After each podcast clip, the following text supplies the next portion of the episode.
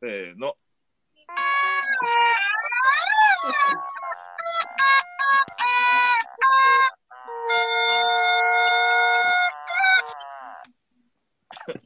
えー本のそばには楽しいことがあるをモットーに書店員歴25年の元書店員鈴木とはい、えー出版取り次ぎ7年、出版社営業13年、現在書店と出版社の現場をつなぐ一冊取引所運営1年9ヶ月目の渡辺の2人で、書店員出版社一般読者の方からの素朴な疑問に答えるポッドキャスト休憩室でございます。ございます。よどうもよろしくお願いします。ろしくお願いします。あの、今日、今日は2人ではございません。はい。素敵なゲストをお招きしております。前回、えー、59回の時に、えー本屋大賞工作を語るで、えーいろいろ語っていただきました。えーお二人を今回、えー発表後に、えーお呼びしまして、今度は本屋大賞、えー受賞後を語るということで、えー前回のメンバーと同じ、えー方をお呼びしております。えー福岡やめの、えーうなぎブックス店主、えー本間遥さんと、と、と、あ、あいいですか？挨拶しなくて。あ、いや、私が言うんですか？あ、挨拶どうぞ。はいはい。えー、福岡の本間遥です。よろしくお願いします。お願いします。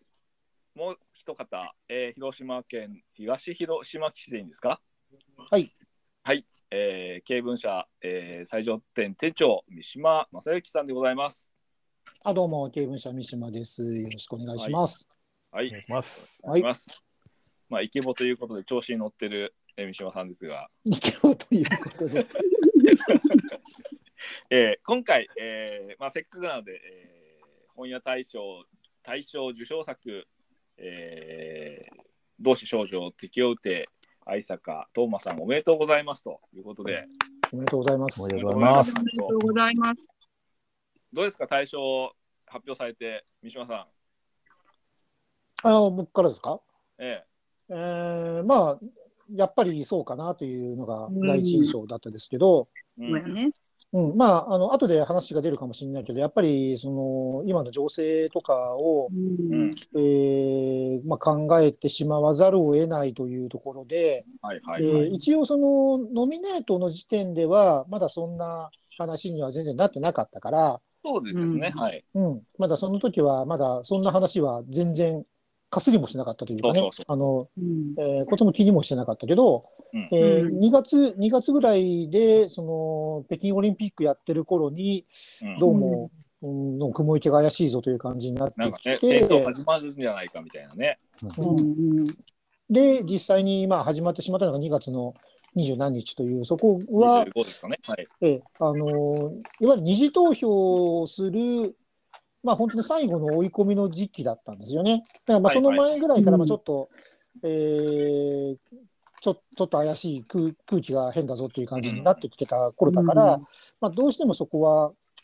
考えざるを得ない。うんそこを、その今の情勢を踏まえた上での投票をするか、どうするかっていうところは、それぞれの書店員がやっぱりみんな考えたと思うんですよね。そのその前にもうすでに二次投票してた人は考えてなかったかもしれないけど、やっぱり後半とかおい、ね、あの締め切り間際に投票した人は、まあ、意識せざるを得ないというところで、うん。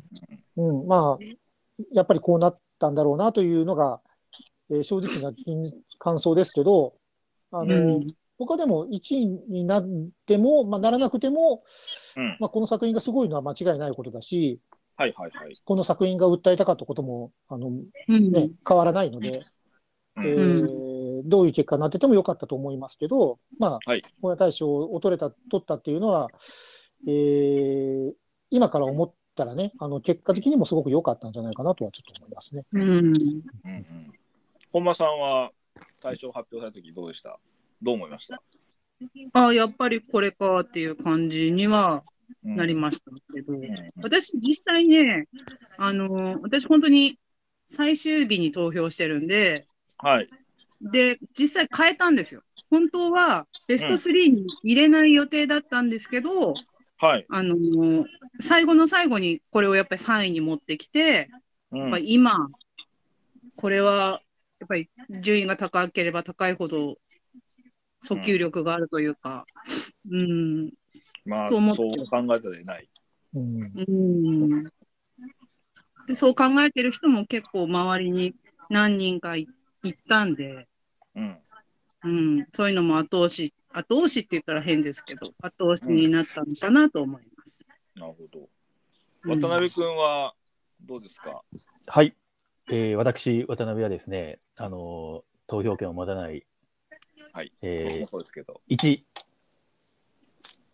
本屋さん本屋さん好きとして思ったことは どういう立場だという。今迷ったでしょ、すごく。あのやっぱりこの、まあ、前回その59回の時に、まあ、お二人お越しくださっていろいろお話お伺いした中で、やっぱりその本屋大賞というものの視点というかき一つの基準がですね、うん。まあ、全国書店員が選んだ一番売りたい本っていう。はいはい。うん。で、あのーもちろん内容が面白い。から、えーうん。推したいっていうところうん。は当然さることながら、その一番売りたいっていうところで、聞こえない？一番売りたいといううん。ところで、あのーこの本が1位になったっていう、今、うん。この時代であのこの本が1位になったっていうことに、何かすごく、うん。あの感じるところがやっぱりありました。あので、あとはやっぱり、まあ、またこれも後でお話に上がるとは思いますが、あのー受賞スピーチうん。がちょっと本当にすごかったなと。うんスピーチすごかったですね。うん、すごはいかった。うん。まあ、ちょっとその話をしましょうか、じゃあ。うん。はい、あの今あの、この4人は全員ですね、あの本の雑誌社増刊の、いつもあの毎年本屋大賞の発表の時に出る、えーうん発表本屋大賞増刊っていうのが手元に皆さんあると思うんですけど、大体これ、これここにもあの受賞の言葉、愛坂さんの、著者の愛坂さんの言葉が入ったりするんですけど、あとうん動画もね、授賞式のうんうん。こっちも入ったりとかしてるんですけど、まあなんか、すごいですよね。うん。できれば、その YouTube にアップされている、うんあのご本人の口から語られる、うん。あの動画を見ていただきたいなって思いますし、うんあとはまあ、うん。朝日新聞さんがスピーチ全文をなんかこう、持ち起こし文字。起こしたものを、あのうん記事として配信されていいて、なんかそれはいはいもすごくぜ、あのこれやっぱ全文読んでこそって思ったので、朝日新聞さんすすごい素敵って思いました。でもあれ、はい本当に文字として見るのも素晴らしいんですけど、もちろん。はでも、あれを本当に何も見ないで、うん。あの舞台で一気火星に喋られていたのが、うん。やっぱりすごく印象的でしたよね。そうですそうでね。うん。うん。やっぱりね、前あの、いいです。あの、あの場で、本屋大賞で、まあ、一番注目される賞の授賞式という場で、うん。自分が出てきて、うん。あの、マスコミのカメラもいっぱいあって、うん、取材記者もいっぱいいて、その前で、一番注目、じ自分にスポットが当たってる時に、何を喋るかっていうことは、すごく悩んだんだと思うんですよ、愛はいうんさんがね。うん。でその上であ、ああいう内容のスピーチをされたっていうのが、ものすごく、あの、すごい、まあ、覚悟の上でというのはちょっと言い方が変かもしれませんけど、うんうん。うん、あのね、いろんなことを自分の立場として表明して、うん。うん。えー自分が何ができるか、でどういう思いでいるかっていうことを、うん。こう、かなり、えー明確に示した、うんあれは、あの正直本屋大賞の受賞スピーチっていうのは大体、あの、感謝の念とかね、そうですね。うん。あのうんお世話になった人の話とか、うん。この作品の経緯とかっていう話になるんだけど、まあ、その中でもまあ、出色というか、まあ、異色であり出色のうん。スピーチだったと僕は思いますね。うん。うんなんか僕聞いたときに、あ、なんかこう、本物の作家だなと思ったんですよ。うん。うん。うん、なんかこうやっぱりその今の現状社会的な問題とかをうん。この場のスピーチに入れ込んで、まあ、作品もそうなんですけど、うん。あのまあかわいそうな部分もあるじゃないですか。本当はちょっと、うんあの感謝で読んでくれた人っていうことでの評価してくれたことをうん言うべき場なんだけどどうしてもやっぱりこういう世界情勢と結びつけて作品を語られてしまう部分の懸念もあるだろうし、うんやっぱりそれに対して、まあべないっていう部分もあるんですけどただやっぱりうん。その社会状況作家がやっぱり自分の作品とその社会状況と、で今後の自分の作品の中で世の中でどうできるかみたいなのは語られて、だってデビュー作ですよこれ。うん。うんそう、すごい。うん。ねえ。なんかものすごいものを背負わされているような感じがしますけどそうでね。すうん。まあけどあのもうなんかあの本になった時も早川書房は相当背負わされてましたからうん何部行くぞみたいなね、えーありましたけど、うんいや本当すごかったですこれ動画あの。リンク載せられればちょっとあのノートのところには一緒にあの載せていきたいと思うので、うんえー見ていただければと。そうですね。ぜひ見ていただきたいですね。はいなんか本当変な言い方ですけど、この人本物だなって思いましたよね。ですよね、思いましたね。あ、この人本当にすごい人なんだと思って。うん、そうなんですよね。うん、すごいこのこの言葉が出てくるってすごいなと。ううん。んうん。まあ、あと、まあ、ちょっとそれとは別に前回の時にあの同志少女を4人で話した時に、直木賞のカウンターで行くんじゃないかみたいな話したじゃないですか。うんうんうんうんうん。受賞できなかった場合、うん。うん。まあ予想通り予想通りって言い方おかしいですけど、うん。うん、そういうのはなんかまああの時事ネタっていうものはありましたけどうん。あの他のその作品でやっぱりこの国老城受賞した国老城がうんまあある程度そのないでしたっけ今回。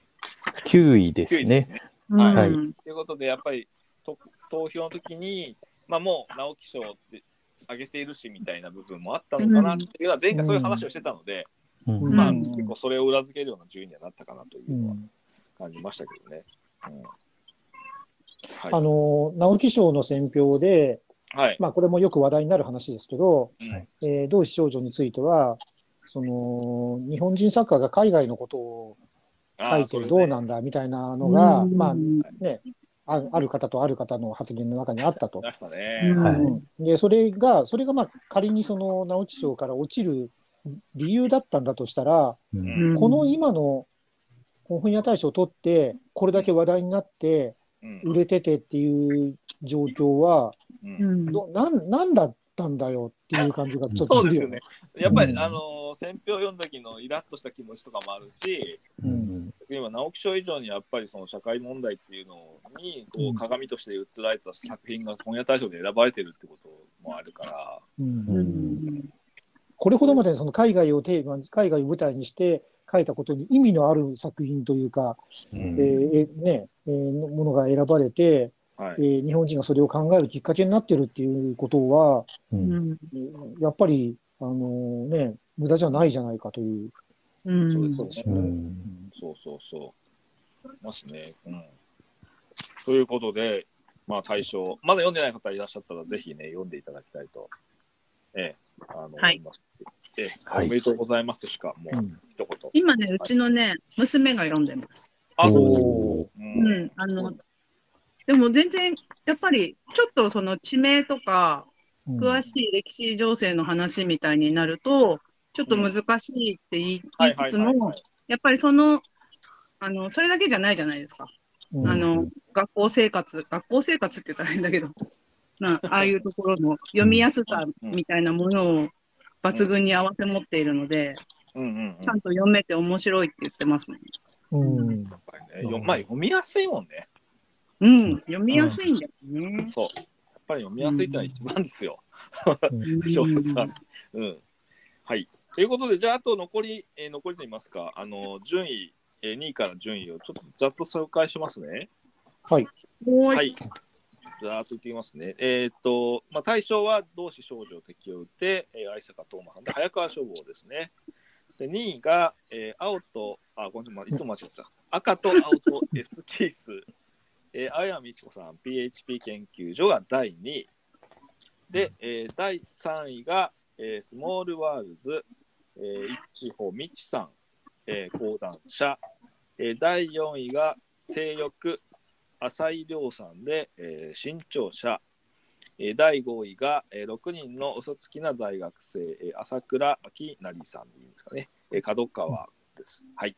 えー6位、えー夜が明ける、夜が明ける、えー道かな子さんで新潮社、えー7位が、えー残月期、えー小田正邦さん、はいえー双葉社ですねうん。で8位が、えーガラスのトーン殺人、えー知念美子さん、えー実業の日本社。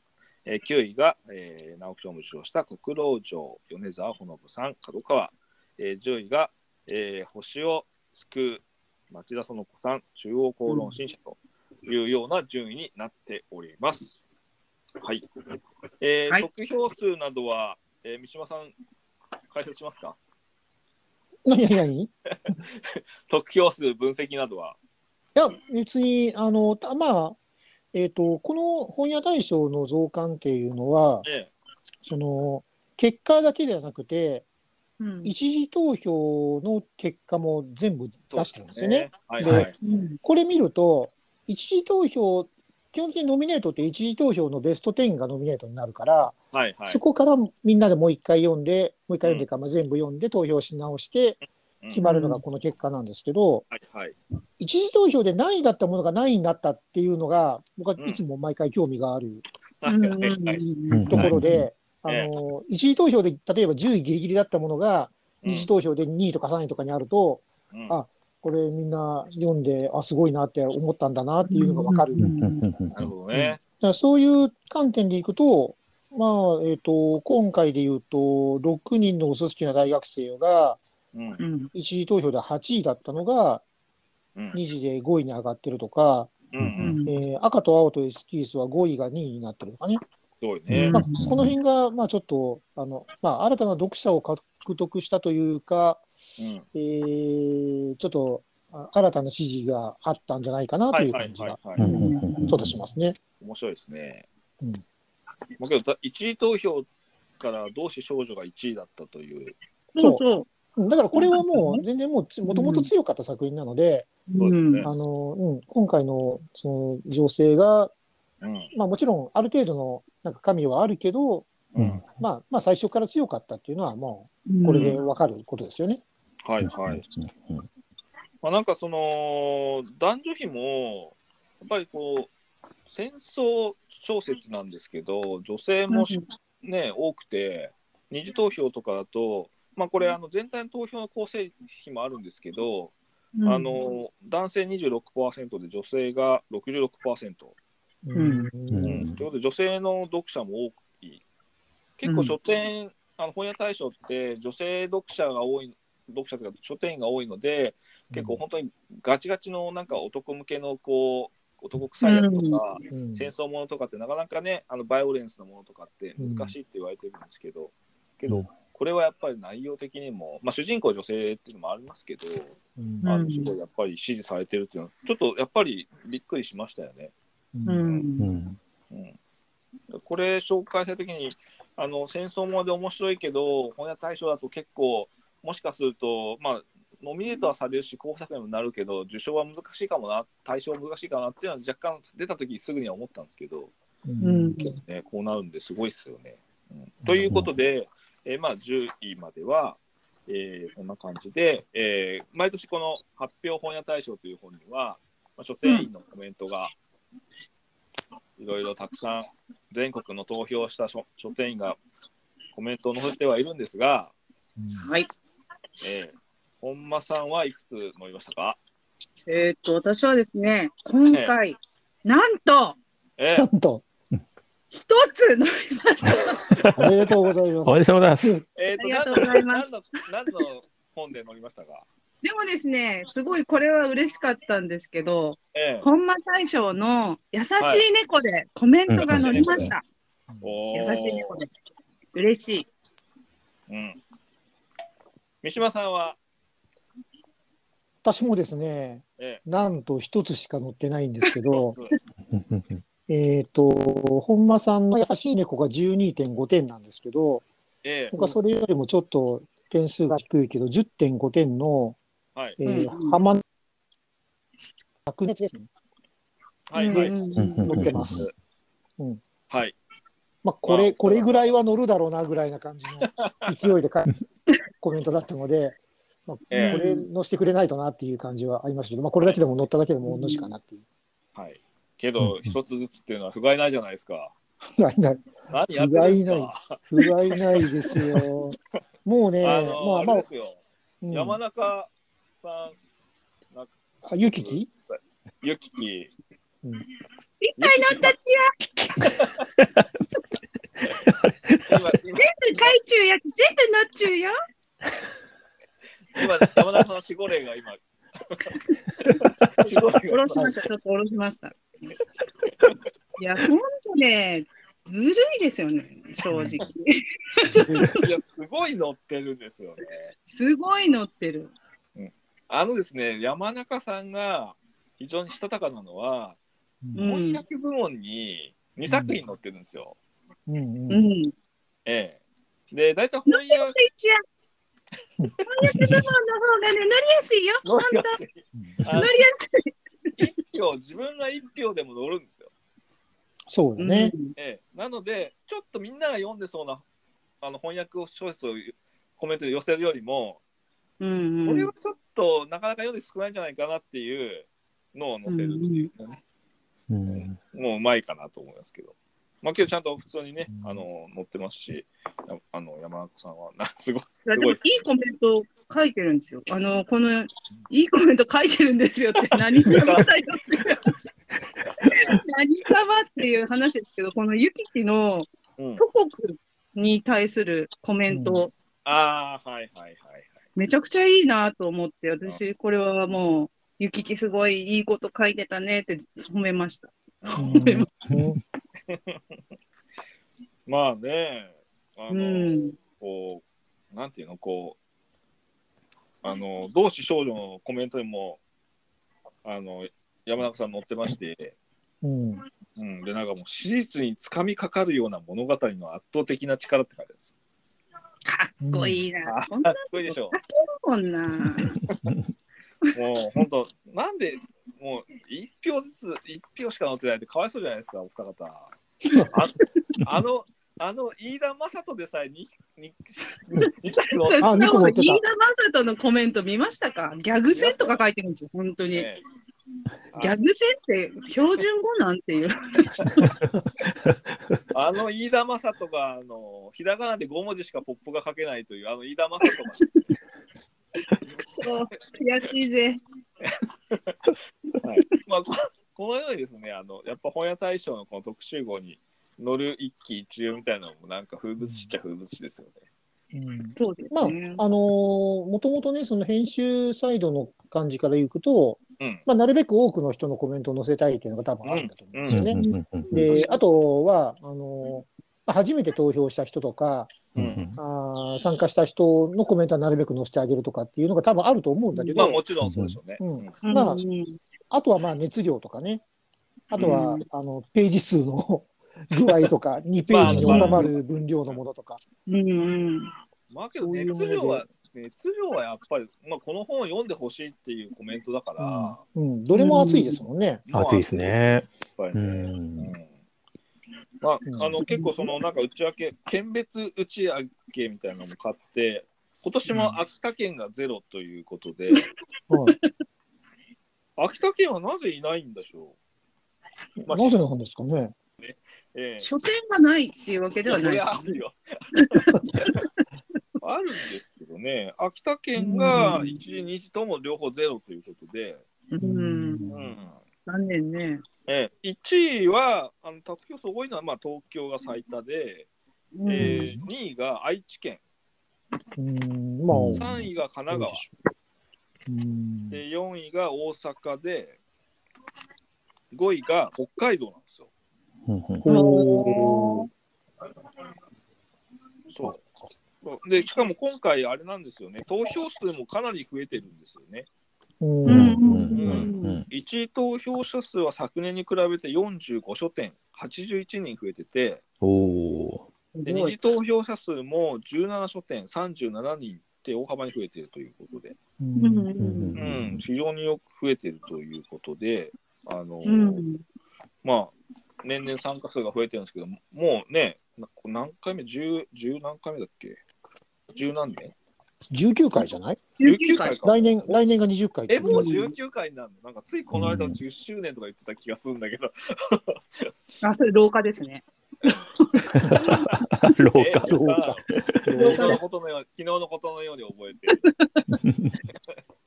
はい。けどすごいですね。ずっと伸び続けてるって参加書店が。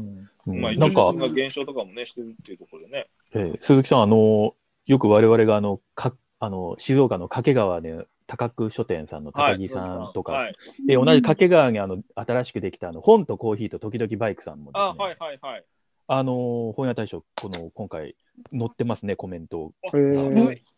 えーまあ、いわゆるこう独立系書店で、ちょっとそういうコンセプトっていうか、そのバイクそうですよね。コンセプト書店っていうか、書店では。はあるんですけど、まああの流通的には取り次ぎさんとの講座も開設して、普通に、うんうん。まあ、そういう意味では書店うんといえば書店なんですけど、こあのここの本屋大賞にも投票されてて、お店でも本屋大賞のそのあの10作品とかもなんかプッシュして販売されたりとかもしている様子は、ちょっと拝見してたので、うんえーあとは面白いところだとあの、大阪の方であのページ薬局さんというですね、はい。あうんうんあ、はい、あのーふさこさん。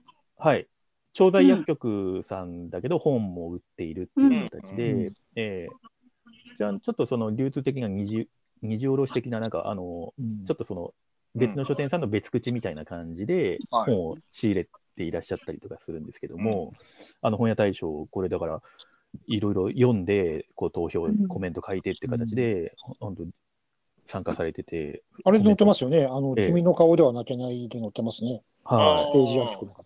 そう本間さんも乗ってると思ってたやつですね。そうですね。あの、僕も、私、僕も載ってると思ってたよ。僕も、僕としたんですけど、本間さんと僕で、あの、一位投票かぶったのって、この君の顔では泣けない。そうですねだと思って。なかったと。おかしいな。載ってなかった。おかしいな。これ、乗ってない聞いてもいいと思うんですけど、うん。お二方、1位は何をあげたんですか？優しい猫です。あ、そうですよね。もちろん。そうですえ二次投票、二次投票。あ、二次投票？うん二次投票は私1位スモールにしました。あ、おーあれ推してましたもんね。そうですね。スモールワールズ。スモールワールズ。はい三島さんは？あ、僕は同志少女を1位にしました。おで、2位がスモールワールズで、い。はいうん。3位を六嘘にしましたね。なるほど。六六嘘は六人の差つきのやつであの、ちょっと収穫だったなと思ったんでう。んうんううんんえー僕ね、残月期は結構いろんな書店さんプッシュしてるのが表に出てたから、うん。うん。なんかまあもうちょい行くんかなと思ったんですけど、うん。意外と7位というふうに落ち着いてたんで、うん。うん、ちょっと意外。うん。うん。いいか、そういいよな。なんか、で僕、あれかな、じゃあ、秋田のどこかの書店でちょっと1週間ぐらいバイトして、うん。その時に私も、投票、私もちょっとうん。秋田から投票しようかな。どう、どうやって、どういう。アルバイト、アルバイトになって、肩書き取って、秋田県初の投票者。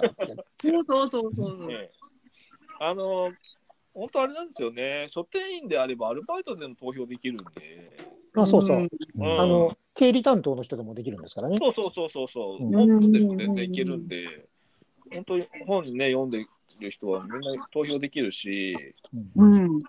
であと結構知らな知られてないのあの本屋大賞の本は投票すれば基本優先注文書が来るっていうのを知らないところもあったりとかするらしい。おー。うん、あの便利便利ですよね。うんありがたい。いそのためありがたいですもんね。うんうんまあ、若干今回あの搬入搬入のうにゅうにゅうがあったみたいですけうど、んうん。うん商品またあの深く言うとす杉江さんに殺されるんであんま言わないです。けど、殺されまあなんか、なんか大変な苦労されたみたいですよ。まあそれはそれでやっぱりいろんな取り次ぎさんたちの、解禁日とか解禁時間を分かってない書店員さんが、うんその発表する前に店頭出しちゃったりってね、そのオイルについたものうんあるから、それをなるべく回避するっていうことで、いろいろ考考えた結果、まあ、今年はこうなりましたというのがなんかありましたよね。うんやっぱりなんか取り次ぎの話聞くとこう、まあ、全国同時発売って恐ろしく難しいんだって。難しいですね。うんええ恐ろしく難しいゲート、ゲートっていうか、はい。今は。うん。できるだろうって思っちゃいますけどね。そうそう協定品で、協定品っていうか、まあ、発売日を解禁っていう形に、まあ、CD も一部そういうのがありますけどね、発売日とか、ね。そうですよね。うんうんそういうふうにやってるということらしいですけどね。まあ、ちょっと今回いろいろと、まあ、ありましたんで、えーはい。で、えー次、えーっと、翻訳小説部門。うんうんおおいいんだっけ？いいんだよね。うん、はい。いいですよ。えっ、と、1位がですね、えー、30の反撃、はい。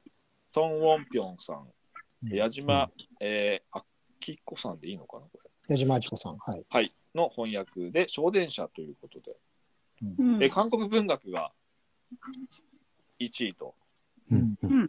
うん。いうことになっております。まあ、25票なんで、まあ、25人の書店員が投票したってことですよね。うん、はい。うん。これはあの2年前に、うん。2年前かな、あのアーモンドね。うんはいはい。うん翻訳部門で1位取ってるので、その同じ著者の、えー作品なので、うんうんうん。まあ、それ読んでた人とかがまうん。あ投票したんだろうなと思うけど、はいはい。うん、まあ、僕はあまり今回、うん、翻訳部門にはあまりこうコメントすることが僕はあまりないので、うんうんうん。うん、ちょっとあれですけど、そうそう。まあ、あと、2位が自由研究には向かない殺人、ホリー・ジャクソン。うん服部京子うん京子さん役の草原推理文庫。で、えーこれにあの熊沢書店グランディオ蒲田店当時の、えー飯田正人氏がうんうんあここに、ここにギャグ戦があるのか。ギャグえー戦があるここですね。あのーうんヒヤヒヤしちゃうし読みやすくてギャグ戦もあるおもしおもろいおもろい。うんえおもろいって書く。こんなふざけたコメントありました本当だよ、ふざけてるな。芸風だな。芸風ですね。芸風ですね。これたまたまいい枠のサイズだったんでしょうね、ここが。うん、かもしれないですね。で。で、えーっと、3位が、えー、クララとお日様、和夫石黒さん、うんえー土屋正夫さん役の早川書房ということで、早川書房は大賞と翻訳部門3位という、うん。えーうんことに載っております。はい。うんまあ、いい、いい、面白いですけどね、クララとお日様。うんうんこの翻訳部門の得票数の少なさね、うん。やっぱりね、こんなもんなんかなっ確かていう。なんですけどね、もうちょっとね、うん何か、まあけど、結構ほら、翻訳小説自体、配本がなかったりとかうんするから、なかなか目につかない書店も多いよね。ワンチャン50個ぐらいプルーフをちゃんと作って、うんこう、投票しそうな人に配れば、うん、1位になれるかもしれないじゃないですか。あの、それ以前には、やっぱ1年間で書店員が外文を読む冊数ってどのくらいかっていうと、やっぱりなかなか少ないと思うので、うん。まあ、うんプルーフ作戦は相当あるけどね、まあ、作戦って言い方おかしいですけど、うん。うん。まあ、あの、まあ、クララとお日様は僕はちょっと、もうちょっと上行くかなと思ったら、こっちだったんだと思うのはちょっとびっくりしましたけど、まあ、さすがにあの早くは、そんなに甘くないよと。うん、まあ、翻訳部門は、その、単純に投票者数がポイントなので、ないうんね。ポイント制、ね、あの、1位3点みたいなポイント制ではないので、あの、人数多ければ勝ちなんですよね。そううんうんうん。そうそう。まあ、それでも、まあ、1位が25人ですからね。うん。うん。うん、少ない。トータルで300人以上投票者数がいるにもかかわらず、うん。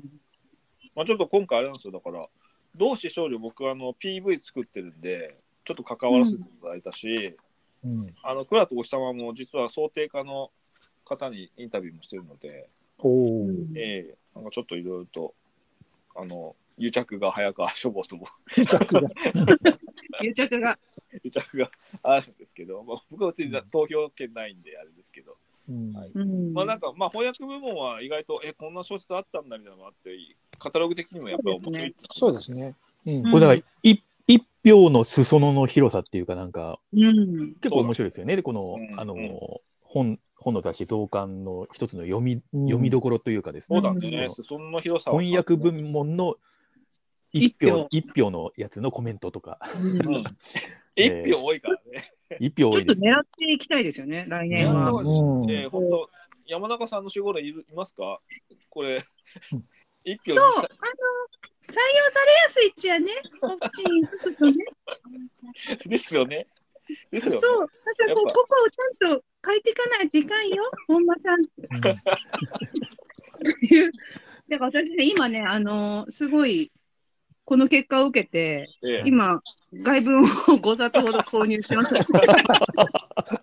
もう来年対策。そう、もう来年対策で、ちょっとこれを絶対投票しようと思う。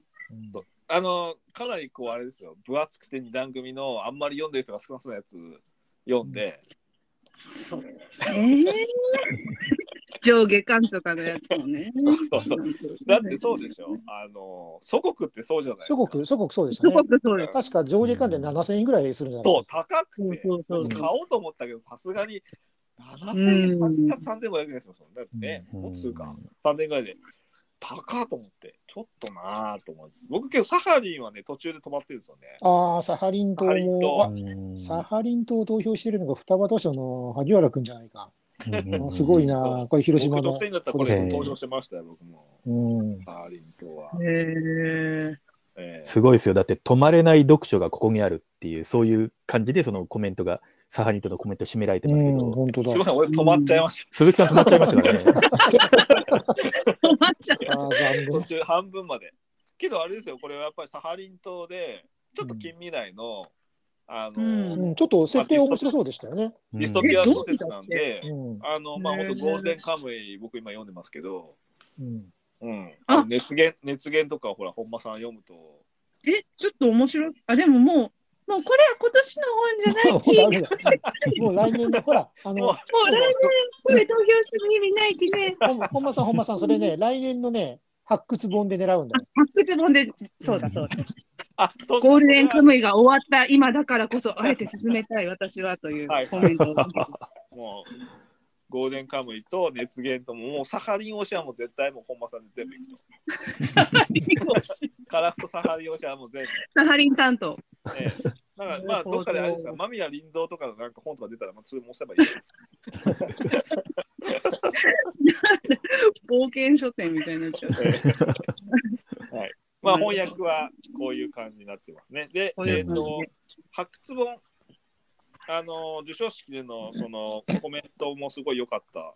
うんうん。素晴らしかったね。ですね。えうんー吉村明の破線うん。うん新潮文庫なんて。いや、僕これ見たとき、あ、吉村明の破線来たかと思って。うん面白かった。これ、全然知らなくて、このストーリーとか聞いて、おおなんかすごい面白そうじゃないかと思ったんええですね。あのーまあ、篠丸御用船っていう、やっぱり似たようなえあのモチーフの吉村明の方もあって、まあ、これはまああのうん御用船が岸にあの、まあ、要は打ち上げられて、まあ、ナンパして、うんでそれはうん基本的に村の人たちが、あのーまあ、恵みとしてううんん。積み荷をこう分け分けるみたいな。うそれでまあん。まあ、終盤の後編はその後犯人探しとか、すごい奉行所が来て捜査するとか、かなりミステリーチックなんですけど、まあ、これちょっとまた別の意味でのその人間ドラマだったりして、派生の方が。ううんん。まあ、渋いのがいきなり発掘できたなと思って。うんうん。これ、これ発掘のまでどうやってこれ決まるんですか？あこれは、あのー多分その実行委員会の皆さんが、はいはい。うんその発掘本の投票の内容を読んで、うんこれが一番なんか発掘に面白そうかなっていうのを選ぶんじゃないですかね。熱意、多分熱意。熱意とかだと思いますよ。うん実行委員会のなんか会議で決まるみたいな感じですよ。はいはい。まあそ、そういうのも含めて本間さん、じゃあ次回、発掘本で。そう、熱いものを、熱いものを書けばね。頑張ってやらないと。うんだって僕ね、今年何がショック、いや、今年僕何がショックだったってね、ええ。うん発掘本って必ず載ると思ってたんだよ。でああ、私、発掘本を投票したのに載ってないの？投票したのに載ってない。あら、え、なんか変な本薦めたんじゃない変な本じゃないよ。変な本じゃないでしょ。熱意が足りなかった。熱意が足りなかったのナッツが足りなかかったの？な。うん、かもしれえ、だったんですかちなみに？あ、えっ、とね、あの、うん僕あの、自分のノートにも書いたんだけど、うん。うん。あの、僕はあの、発掘部門で、連城三紀彦ばっかり紹介するんですよ。で。連城幹彦のその芸風に飽きられてるんじゃない？あ、そうかもしれない。ままた連城幹彦。またね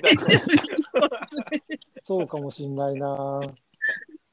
うん、あの、敗北への凱旋っていうね、あの、うん作品があるんですけど、あのう、ん綾辻さんと有栖川さんが大絶賛して、うん米沢さんもこれは参りましたと言わしめた作品なんですけど、はいはい。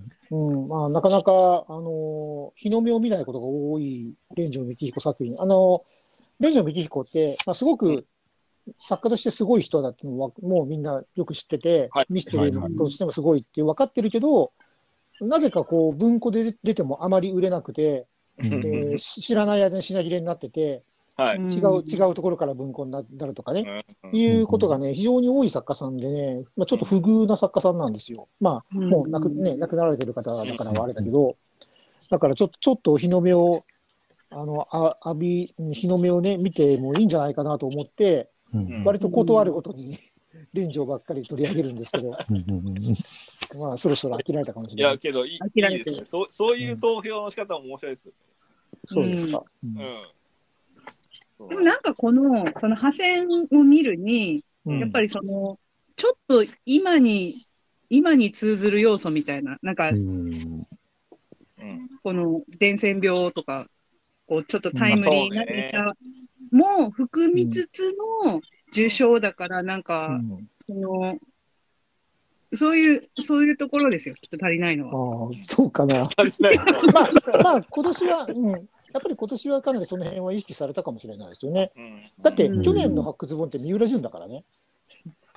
あ、そうか。ああ、でーみみんあの仕事がなくなっちゃったっていうところにかけてでしょ？お店が休みになっちゃってっていうところにかけたの。あーなるほどな。結局。うそうそうそ。いうや、去年、去年三浦淳さんが、その授賞式出てきて、あの、発掘、あの、発超発掘本として発掘されました、ミイラになった気持ちですみたいなスピーチが僕すごい、すごい好きだったんだけど、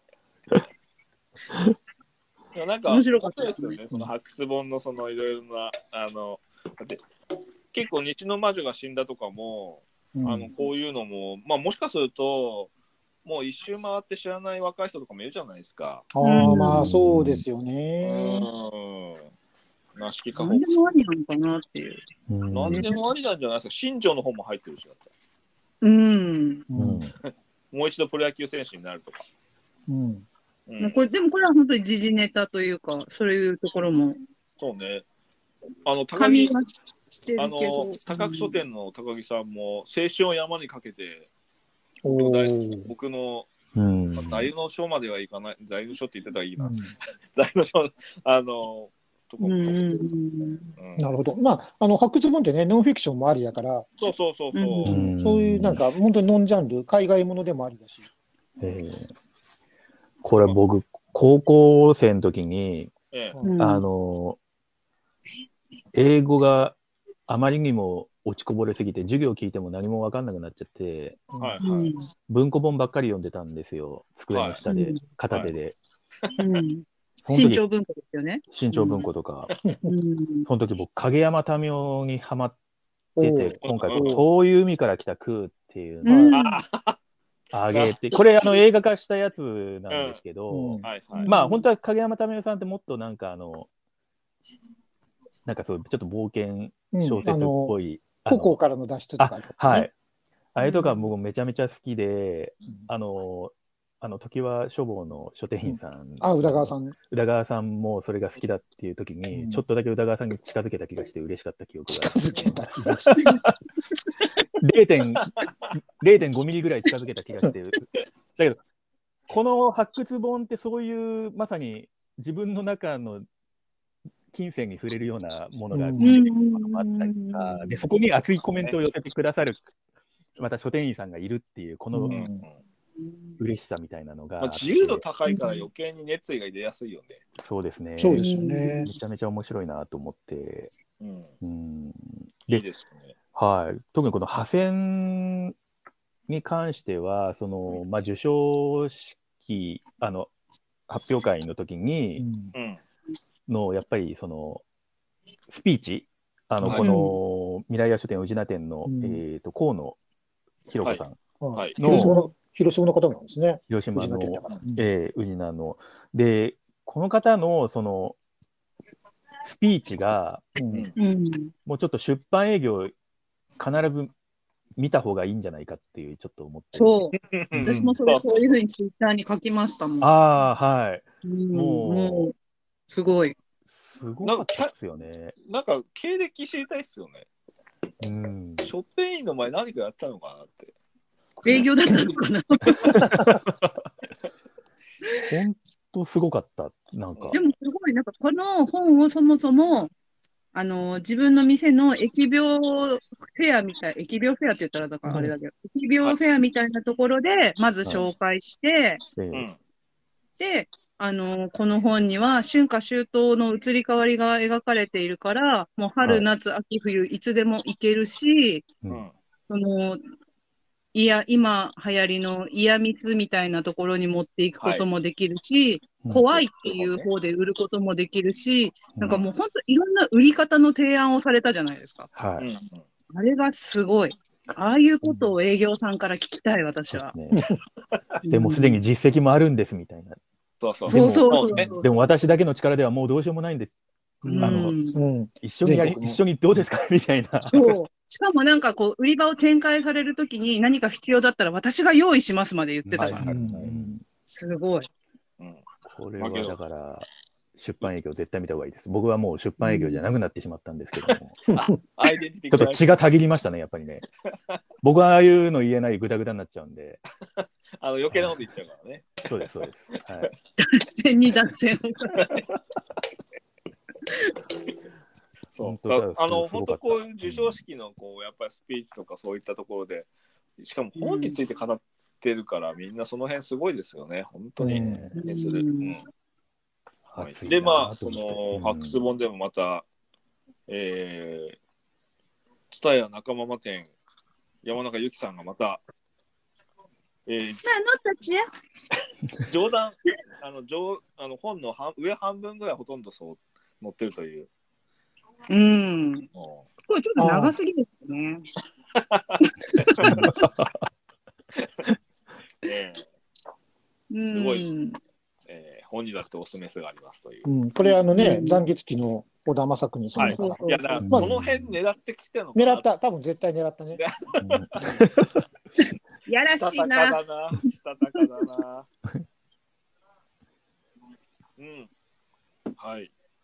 ということで、このあの発表本屋大賞増刊号は、えーまあ、お店さんで結構その本屋大賞コーナーと一緒に並べてるところが多いんですよね、この本もねそう。ですね。はい。うんうん、なので、これも一冊おともに、えーまあ、本屋大賞の、えーノミネート作も含めて読んでいただけると、うん面白いですよね。うん、私、毎年言ってるけど、この本屋大賞の増刊を、うんあの隅から隅まで読むことが本屋大賞だっていうのが僕の持論なので、はいはいはい。あのぜひあの、もう本当に一人、さっきもね、何回も言ったけどうん、一、人しか投票してない作品でもうん。その、その人の熱い思いがあるわけだから、うんそうだね。そういうのを感じることによって、えーあ、これ面白そうだから読んでみようっていう出会いがあるかもしれないし、はいはいはい。うんそこから次につながるかもしれないからね。ええうんええそれはもうぜひ、あの、本屋大賞は大賞だけの賞ではないといううんことは、そうそうそうそうう、ん本当思いますずっ。と言っておきたいと思いますね。うんうんうんうん。なんかもうまとまっちゃってますけど。まとまりましたね。終わり？いやいや、何か、あ何か。まだちょっといろいろ聞きたいことあるんですけど、はい、どうぞどうぞ。あのーあとほら、もう、えー、本屋大賞の対象、まあ、投票対象の本っていうのは、えー毎年、うえー12月1日からよ翌年の11月30日までの1年間に刊行される日本の小説ということで、えーうん。もうすでに、もうすでに始まっている次の本屋大賞と。2023はな、どうなるのかと。えそうですねーもう1月1日から発売になっている本はすべて、えー小説は、えー対象になっていると。ううん。ん。いうことで、えーいくつか、なんかもうすでにこれ、これいいなって思った本ありますか？うん。おまさんありますか？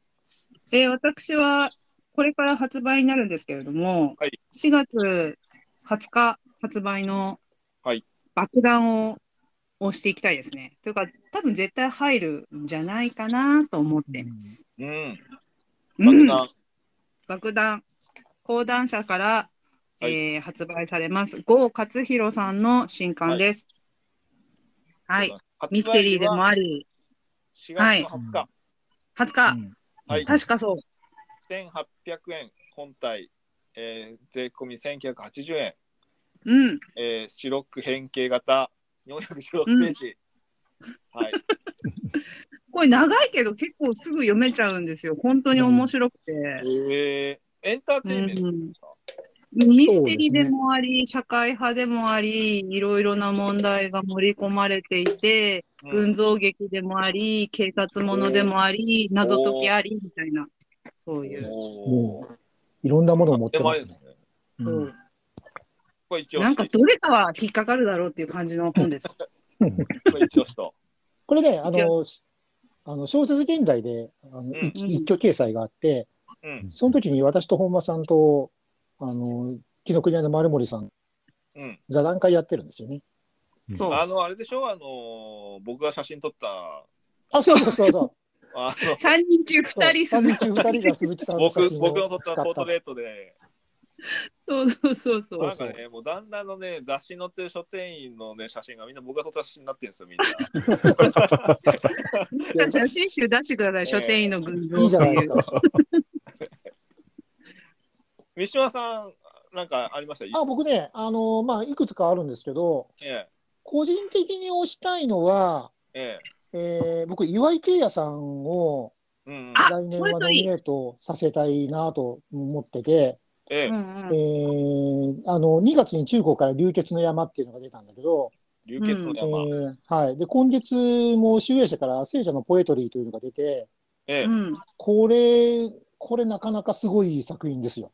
なんかポエトリー評判良さそうですね。うん、評判いい。で、僕、あの、うんあの某小説丸に書こうとしたら、実はうん、他の人がもう予約入れてますって言われて、おーすごいじゃない別の作品にに。せざるを得なかったんですけど。岩井慶也さん、えー、聖者のポエトリーはもう発売になってますよね発。売になってます。1700円、集英社から。これね、すごいなんかね、パワーがある。その、えーあ、いつなんですか？あ読んだよおえよえ、読んでないの？読んでないよ。え、そうなの？そうなんだ。へえ俺すごい面白い。うん内これ容的には？なんかあの短編集で、い短編集？ろんな登場、うん、登場人物が、まあ、あーまあ、いろんな、いろんなことを、まあ、えーがあるんだけど、はいはい。えー必ずその詩、詩というか、ポエ、ポエムの詩ね。えーはいはいはい詩になんか感化されて、ううん。んうん。それで自分、こう、殻を破っていくみたいな感じの話なんですけど、うんえー。この、その詩の絡み方とかね、はいはい。うん。そのここでこの詩を読むのかみたいな話とかね、うん。まあ、すごく面白い。です。で、だから岩井慶也さんは、まあ、いずれあうん。の本屋大賞のステージに入ってくる人じゃないかなと思ってるのと、はいはい。いうん。もう一人言っていいです？いでしょえっ、とね、早見和正さんのはいはい。8月やろ？えー8月の母っていう、これ、うんほんまさん、かぶせたね、今。そう。あれはね、うん来ると思う。これ。は来る。来ると思う。8, これは8月の母ね。8月の母という、これはあの松江、八母と呼んでください。うん えっと四国の松山で実際にあった事件をもとに書いてる、えー話なんですけど、まあ、お角川すごいですよ。角川。なんかそれこそ杉江さんがものすごく推していて、うん。うん。別に杉江さんの、あの、会社の本ではないのに、杉江さんがパネルを書いたううそうそうそう。そう。パネルを手作りされあ、そうて、なの？うん。そう。まあなんかあれなんだよね。こう、いパッと本当に僕、ちらっと見たときに、僕、敵、8日目のセミだと思って、あー。ええ。あ、違うわとちょっと似てる。母母の話でもあるしね。これはちょっとね、読んだ時のね、ちょっと、あの、インパクトは、ちょっと忘れられないから、でも、早見和正さんってもう本屋大賞を取られているのでは？取られてないです。そうやってないそうなの？店長がバカすぎてが1回ノミネートして、うんそれは9位か何位かな。え、イノセントデイズとかあ、全然入ってない。あ、そうなんだ。うんイノセントデイズは、あれ、いきなり文庫とかじゃないよね。いきなり文庫じゃない。じゃないよね。うん。でもあれ文庫になって、確か新井美恵香さんあたりが、うん。プッシュしだしてから売れあがー売れたっていうやつだああ、そうなんだ。うん珍しく私単行本で読んだ一冊ですけども、おお、早見さんの、うん早見さんこれ書き切った時体調大丈夫だったんだろうかっていうぐらい、なんか没入感がすごかったですよね。いや、なんかね、あそうなんだうん8月の母もね、そんな感じよ。あこーれ、よく書き書いたなって感じの。あそうんうん。なんか、潜り方が、もなんかすごい、うんすすごい作家さんだなっていう。すごいとこまで。私もなんか説明する時その出版社さんから、本間さん、イノセントデイズ好きですか？って言われて、私、ああいう本大好きなんで、うんうん大好きですって言ったら、イノセントデイズよりすごいのが出ましたって言われて。すごい営業ストークだな。すごいな、それは。うんそう。僕も大体あれより重い早く来たのはイノセントデイズだな。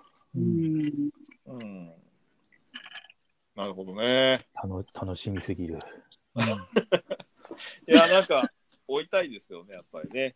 結構、なんか本屋大賞で、私もだから、あの、まあ、前職、三島社って、基本的には本屋大賞には関わらないジャンル、うん。の本なのでまあ文芸だもんね。はい、少しちょっとこう自分、お同じ業界でありながら、若干畑の違う感じの印象があったんですけど、今回、まあ私も本そばというこの場で、本屋大賞の結構そういう面白い話とか、そういう、あのお二人方からも伺えて、うん。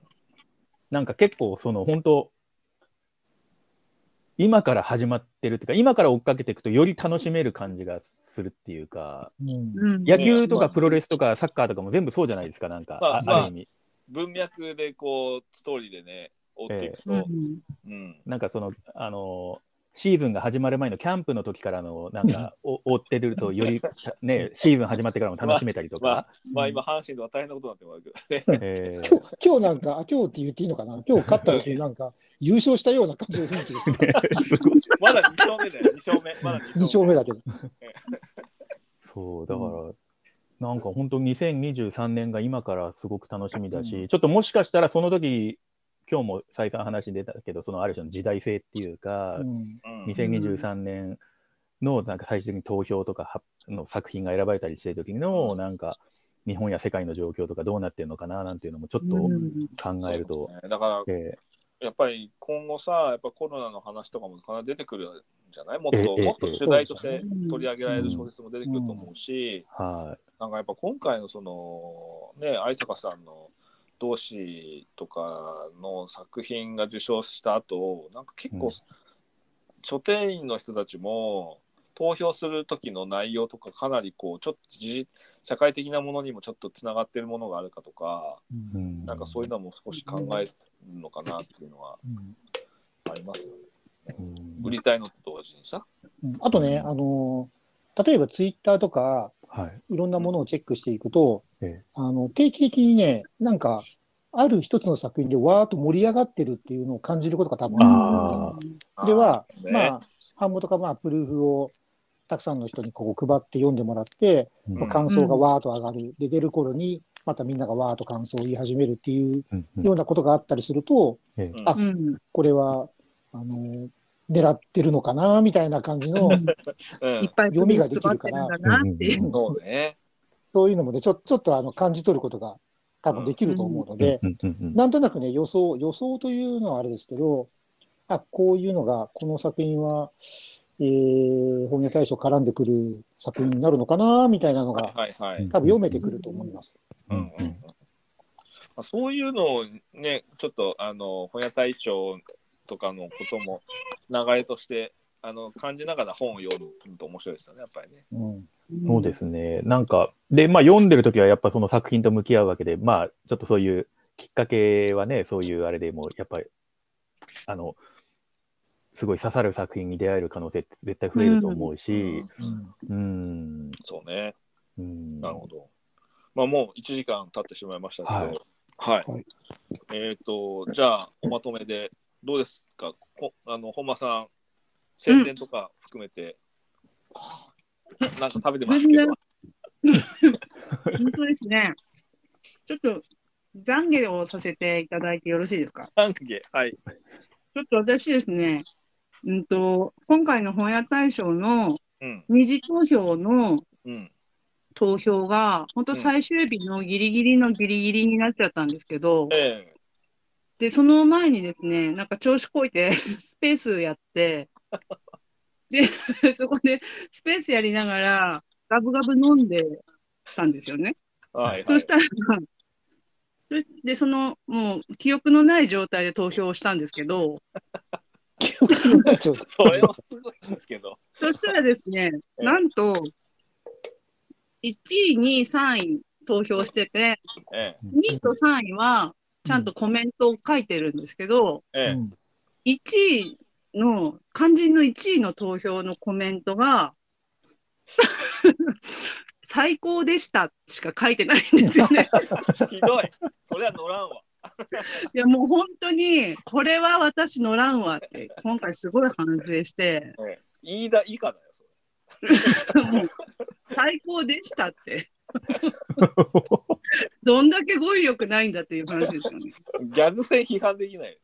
そうそう、逆線は全然批判できる。もう3位に関してはもう400文字ギリギリ書いてるのに、そう1位に関して最高でしたしか書いてないけど、本当に申し訳ないことをしたので、あの心を入れ替えてですね、次回は。次回は、まあ、しっかり投票に臨みたいというのと、外文をちゃんと読んでいきたいということを、はい。うん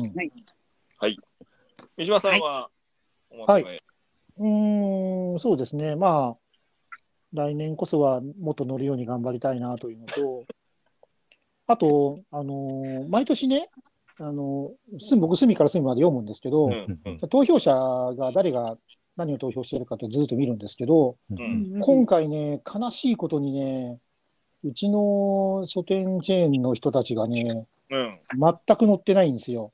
あ、そうなんだ。三島さんだけ？で、僕だけ。で、まあ、もしかしたら、この広島県匿名っていうのが何人かいるから、ああ、いましたね。その中にいるかもしれないし、うんまあ、投票したけどの載ってないっていうのが、うんあまあ、あり得るので、うんうんまあ、その中にいるかもしれないけど、うんうん。それにしてはね、あのちょっとみんな、うーん、も熱量を持ってほしいなというのが個人的に、昔ね、あの私の師匠である児玉さんがね、うん。あのうん。まだご存命だった時に、うん。あのこれは必ずあの全全店舗誰か投票しろと。で、そうすることによって、あので注文書とかね、優さっき話出たけど、優先注文注文書とかもらえるんだから、うん。でそれを利用しないではないんだから、必ず誰かは投票しなさいということで、えー言ってた頃ってかなりこう投票者があって、コメントも結構載ってたんですけど、うんもうその頃のね、あの思いがもう薄れてしまって、うん。えー私しかコメントが載ってないっていうのは、うん。えーちょっと僕は個人的にはあの自分の会社が不甲斐ないなと思って。なるほど。うん。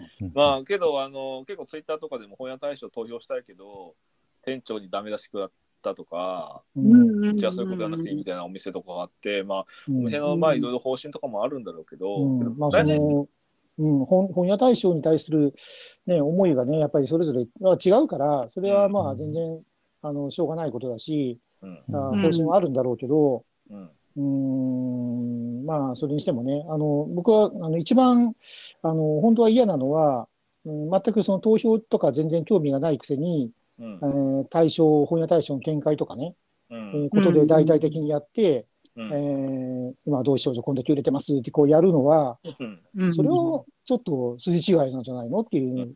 まあ、ちょっと、うん。あの思ったりするので、まあ、もちろんそれはダメじゃないんですよ。あの全然乗っかるのは全然ありだし、あの本屋ね、本屋大賞はそういうのを止めないので、まあそうですね。ううん。ん、全然ありなんだけど、うんでも、ね、やっぱり参加した方が絶対、えーこういうものには、あー意義があるんじゃないかなという、うんというね。ちょっとあの愚痴めいたことというか、はい。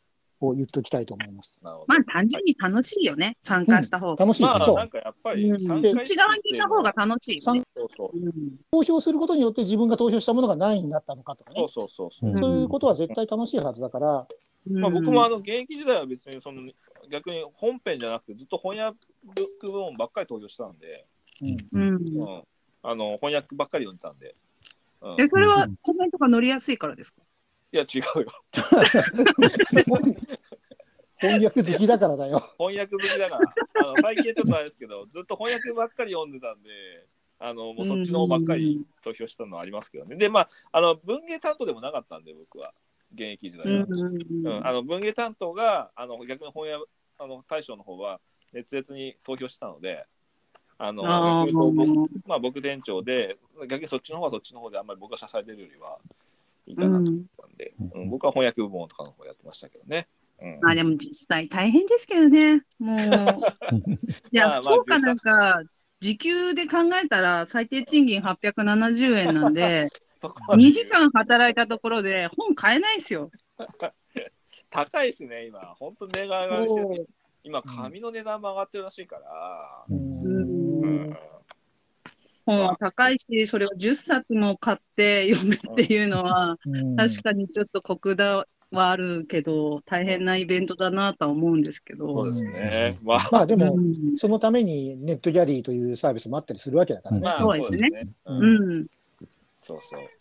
まあ、あとはですね、あのー秋田県の書店さんがどこか投票していただいて、全国、そう。うん。まあ、あれですね、杉谷さんが営業に行くしかないですね、これね。そうですね。秋田県の書店にこう、あの、本あのまず本の雑誌の営業行って、うん雑誌も置くようにな注文書をそうすると送れるから、あのまあ、全国の本屋がない県なんてないはずなんで、うん。そこで働いてるお店で絶対書店員で本読まない人なんていないんで、でも今年佐賀どうだったんだろう？ん。そなんか県まあそ県別のね、あの人数。昔ありましたよね。昔ありました。ねはい。昔は県別であのあって、あの結構まだ、うんまあ、10年ぐらい前まであったと思うんですけど、茨城県の空白に対して、茨城県空白かよなんてもありましたけど、ここまではちょっとさすがに今なかったですう。よ。わうん。うん、そう佐賀がね、私佐賀、佐賀ずっと一人だったんですよ。で私だけなんだって思ってたんで、うん、うん。も今年は誰かいたってことですよね。そう私が福岡からになっちゃったから、そっか、そうですよね。もしかしたら佐賀ゼロになってるかもしれない。いや、でも、ね、秋田が、秋田だけゼロなんだから、あ、あそう、か。いるわけでしょ？ううん。ん、だから誰かだが、誰かが投票したってことですよ。会いに行きたい、その人に。ありますよ。うん。はい。ということで、えーはいまあ、あと、まあ、あのできれば後で、あの、スチャラカ書店員3人とのコラボもどっかでやれれば。おええいいですよ、私たち、あの、喋ることに飢えてるんで。ま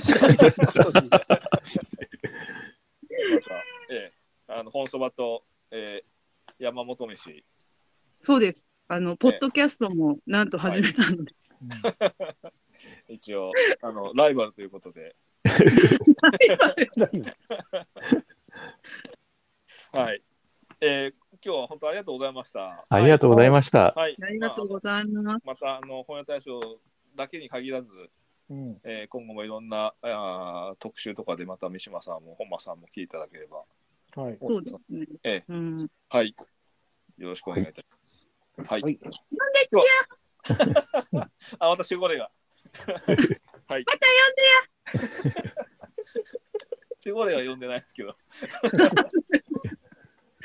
はい。それでは、あの、今回、お二方ありがとうございました。あありがとうございまし。た。本間さんでした。それでは、さようなら。さよなら。本間さんが、本間さんが、おたまと、なんかすごい、中東っぽい。それでは、さようなら。さよなら。